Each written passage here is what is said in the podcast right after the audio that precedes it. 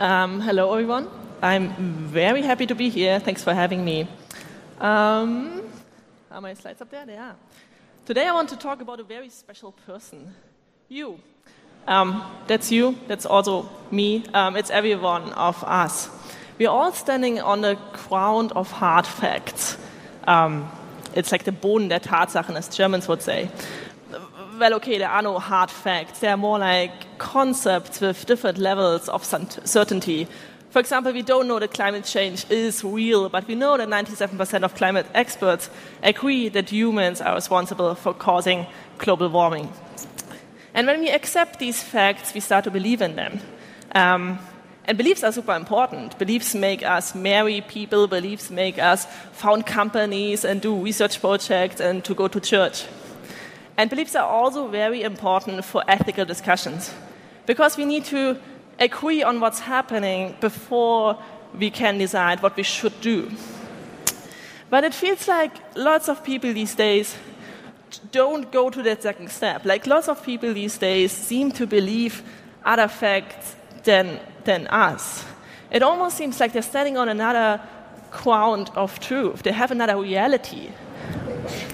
That's, that's of course not the case. Like they have the same reality as we do. So this is a big question I want to answer, and I was really curious about that. Why do they believe in things that are not true? I have a personal interest in that. Um, my daily job is to point to the facts. I'm visualizing data and designing information. So I'm often um, taking data from the census or from scientific studies and say, look, look at these, let's have a good discussion based on these facts. And I'm then publishing these data on, uh, in different media. These are some media I've worked with. So today I want to answer that question how can I be a better data visualization? Because I have a problem if people don't believe the facts that I'm showing to them. And I want to answer this question in three parts. First, I want to explain where false beliefs actually come from. Then I want to go on and explain why it's so hard to get rid of them. And then we might explore how to believe more true things. So the answer to the first question, where do false beliefs come from, is obvious. Of course, we all know it. It's fake news. All right, like fake news is a thing we've all talked about a lot. Um, but I actually think that sharing constructed information, um, constructed realities, on social media is more like a symptom of the whole problem and not the cause. I would argue that one of the main causes of why we believe false, uh, false things is actually tribalization. We are all social animals, like humans are extremely social people, and social support is more important um, for us than believing in anything that's like super far away, like climate change. Um, we first want to make sure that people understand who we are. Like we want to define ourselves. And beliefs and information can be a marker of identity. Define literally means to limit and to bound. And that's what we want to do. We draw boundaries around our identity. This is especially important when it comes to show whose team we are on.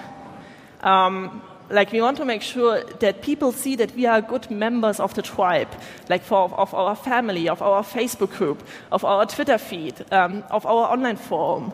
We want to make sure that people understand that we're still on their team. And we've seen it a lot in the US election last year. You, I'm, I'm, pretty sure you know these two pictures. Um, the Washington Post did an experiment where they showed Trump supporters these two pictures. The left one is from Trump's inauguration in 2017, and the right one is from Obama's inauguration in 2009.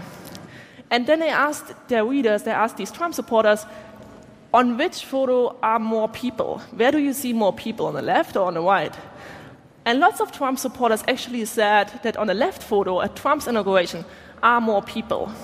And it's not because their perception is flawed or because they just can't see it. It's because this information doesn't matter to them besides showing whose team they're on. They want to make sure that, yeah, people know whose team they're on. It's not about truth versus lie, it's about their team versus our team. And it's not just showing whose team you're on, but also showing who you can trust. Um, trust is actually, sadly, a big, big part of why um, the, the two parties in the US get more and more separate from each other. So we can see that this is happening in the government. Here we can see all members of the US House of Representatives between 1959 and 2011. And each node, each dot, is one member in their party colors. And the closer the dots um, are yeah, closer to each other, the more they agree on votes. And you can see how it separates more and more over the year. People don't agree on votes anymore with people outside of their party. But it gets even a little bit more sad if you look outside of the government. We can see that Republicans have an increasing unfavorable attitude towards the Democratic Party.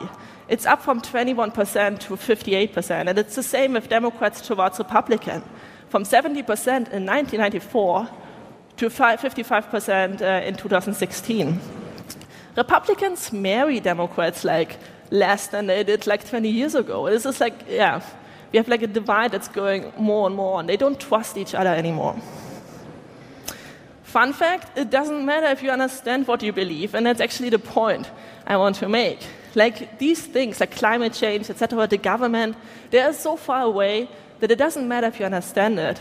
It's really just there to show your tribalization, to show your team. For example, do you understand how climate change works? Actually, like exactly. Like, can you explain it? What's happening there? I, I, maybe some of you can. I, I, can't. Like, I, I really can't. But I know that people on, on my tribes, like in my Facebook groups, etc., like we all agree that climate change exists. And we know that somebody who doesn't agree with us is not on our tribe. It's, he's not on our team. The third point I want to talk about um, is uh, fallacies. Fallacies I mean, there are so many. You could like fill another book or another talk with that. And I just want to point out one, which is uh, generalizing from anecdotal evidence. It means that you take one instant, for example, it's so cold outside in May, so that means climate change doesn't exist. Um, you take one point and generalize it and apply it to all instances. Okay, so okay, we got these false beliefs. They're planted inside of us. But if somebody comes around and says, Lisa, you believe in X, that's, that's not right, you should believe something else, then of course I will say, okay, sure, right? That's how it's, it's, no, it's not how it's happening. We are not changing our beliefs. We don't want to, basically. And that's also because of this tribalization thing.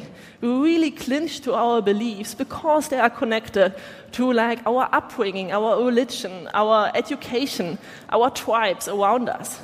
That means when we doubt that one belief, we're doubting everything around it, like everything that is connected to us. Um, that's really not what we want. And, and, we don't need to, basically. There is enough proof out there, enough evidence. In our tribes, we get confirmed on an almost like daily basis that what we believe is totally true. We all believe in it, so it must be true. And there's enough proof out there for sure. If you just Google your belief, you will see that there's so much evidence. Like, why should you, why should you stop believing that? The internet is really good for confirming your beliefs. Um, then there's the problem of confirmation bias and motivated skepticism. You might have heard of confirmation bias before.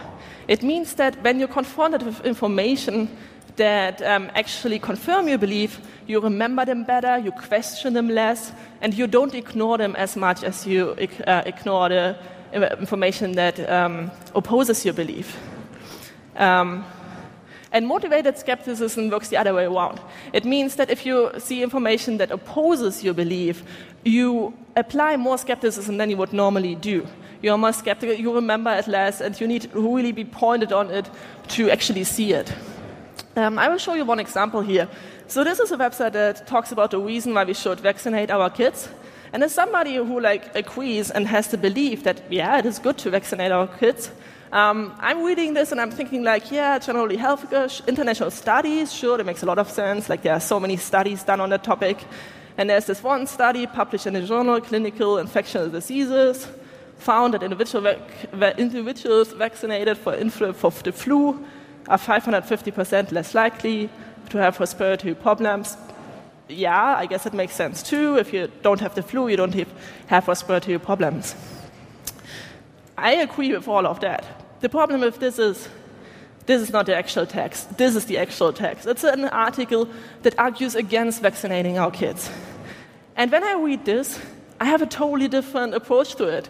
Like international studies, yeah, why? I don't know what kind of studies these ones are. They're definitely not peer reviewed. And like this journal, Clinical Infectious Diseases, I don't know, man. This is like, you know, I'm sure this paper, like this journal, has a really bad image in like the, the research community. And like naturalnews.com, I will never trust any of their articles again. And if anyone, any one of my Facebook friends are ever mentioning this, like I will totally unfriend them immediately. We have a different approach to information based on if they confirm or um, disagree with our beliefs. And more information also means stronger belief. The more we are um, exposed to these information that either um, oppose or confirm our beliefs, the more we believe what we believe. It also works in both directions, apparently. So, in a, in, like when we further believe, like when we further fact from our friends or so, we might think, okay, that's that's interesting, and then we hear more information about it, and we're like, okay, yeah, hmm, that makes sense. And all this information nourish our belief. We invest in nourishing our belief, and it grows and grows. And it's the same the other way around. First, we might start with thinking, that's, that's not what I've heard, you know, this is like a little bit dubious. But the more we hear about it, the more we think, okay, this is outrageous and it's flawed and I will never believe them again. That's a theory, at least. It's called the backfire effect, and you might have heard of it the backfire effect is actually not that well scientifically proven, like that last idea of when you hear opposing ideas, your belief grows the, as a defense mechanism. So you might want to be a bit, a bit careful with that idea. If you find any paper also, let me know. I'm very curious.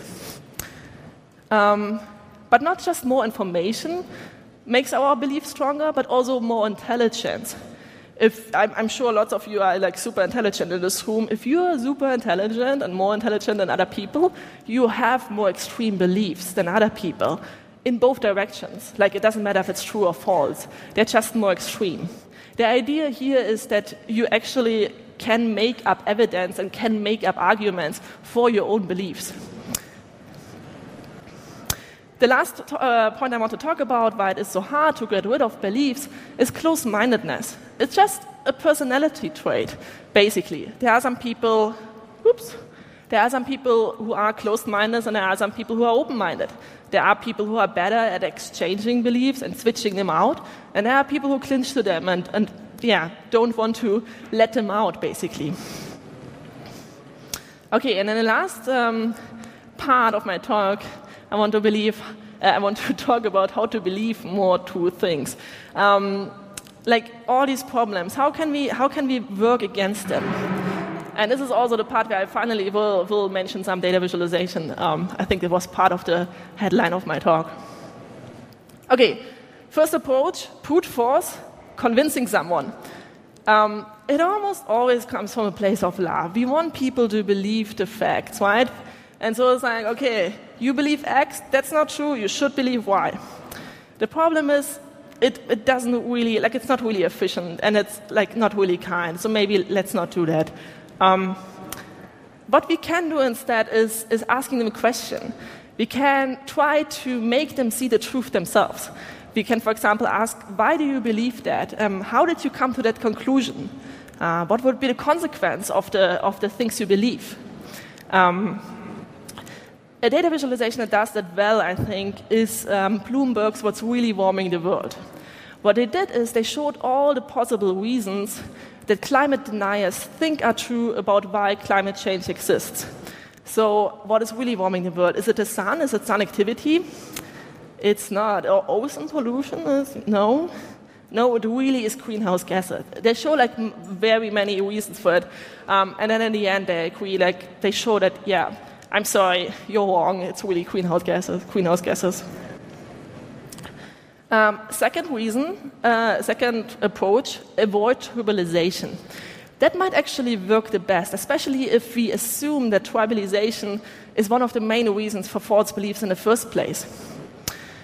And here there are different ideas. First, get to know people with other opinions um, and just listen to them.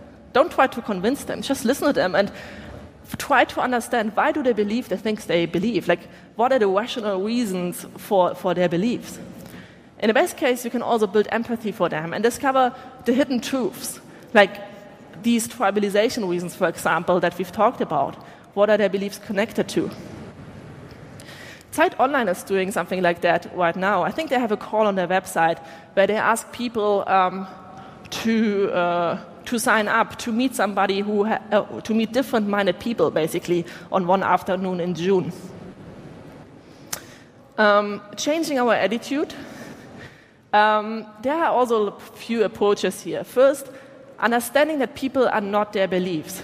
That's not how it is. And if we make that, like, make make sure that we understand that, like for us, but also communicate it to other people, it, is more likely that we will convince people of, of information.